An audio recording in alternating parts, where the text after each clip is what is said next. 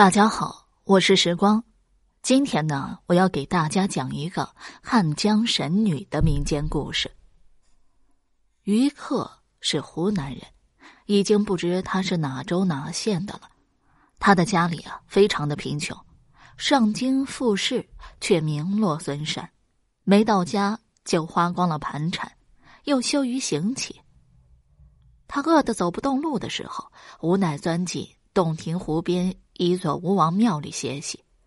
拜到神灵之后，就躺在走廊里迷迷糊糊的睡了过去。恍恍惚惚间，忽然有一个人走来，引他去见吴王。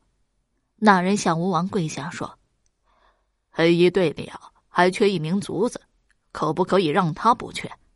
吴王说：“可以啊。”然后就赐给于克一身黑衣。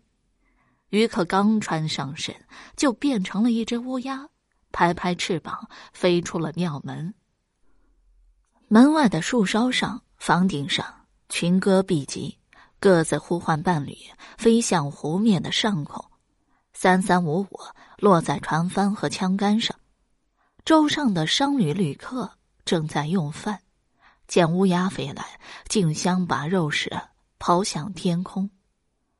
群鸦便在空中结实，黑压压的一片，飞上飞下，煞是壮观。不大一会儿，渔客就填饱了肚子，仍旧飞回树梢休息，一副怡然自得的样子。过了两三天，吴王可怜于客没有配偶，将一个名叫竹青的雌鸦给他做了妻子。竹青温顺贤良，对丈夫关爱备至，体贴入微。于克每每取食，总是一副大大咧咧的样子，不知提防潜在的危险。竹青多次劝告，仍不以为然。不幸终于发生了，一次，一队兵丁乘船在湖面上驶过，于克竟然还在半空兴致勃勃的捉虫子，被一个兵丁一弹打中了胸脯。多亏竹青从鞋子里飞冲上去，将他衔走。才免遭被擒，众鸦见同伴被伤，群情激愤，哇哇的叫着，鼓着翅膀，掀起了滔天大浪，把装载兵丁的大船掀翻了。竹青把丈夫掀回巢里，悲悲切切的捕来些小鱼小虾，嘴对嘴的喂他。渔客终因伤势过重，当天就咽气了。昏昏沉沉间。于克觉得自己好像就做了一场梦，醒来时却还在吴王庙的走廊下躺着。起初，附近的乡民见庙里死了个人，不知道他从哪里来，又为何死在这里，摸了摸身体还有些热，大家便轮流看守观察。于克醒来后，人们问明了原因，极为同情，就凑了些钱送他回去了。光阴如箭，不知不觉三年多过去了。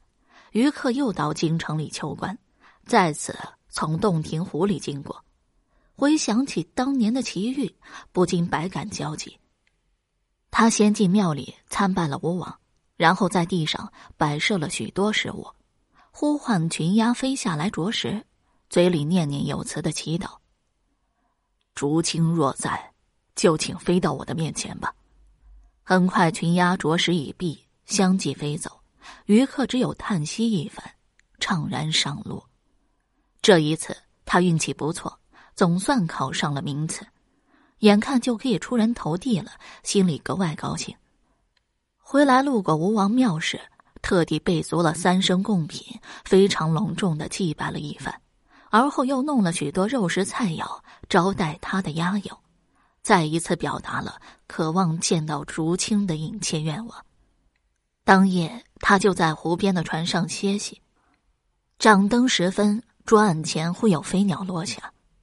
于可仔细一看，原来是一位二十左右的美丽女子，脉脉含情的向他说：“分别以后，你还好吗？”于可吃了一惊：“小娘子是谁呀？为何这样说话？”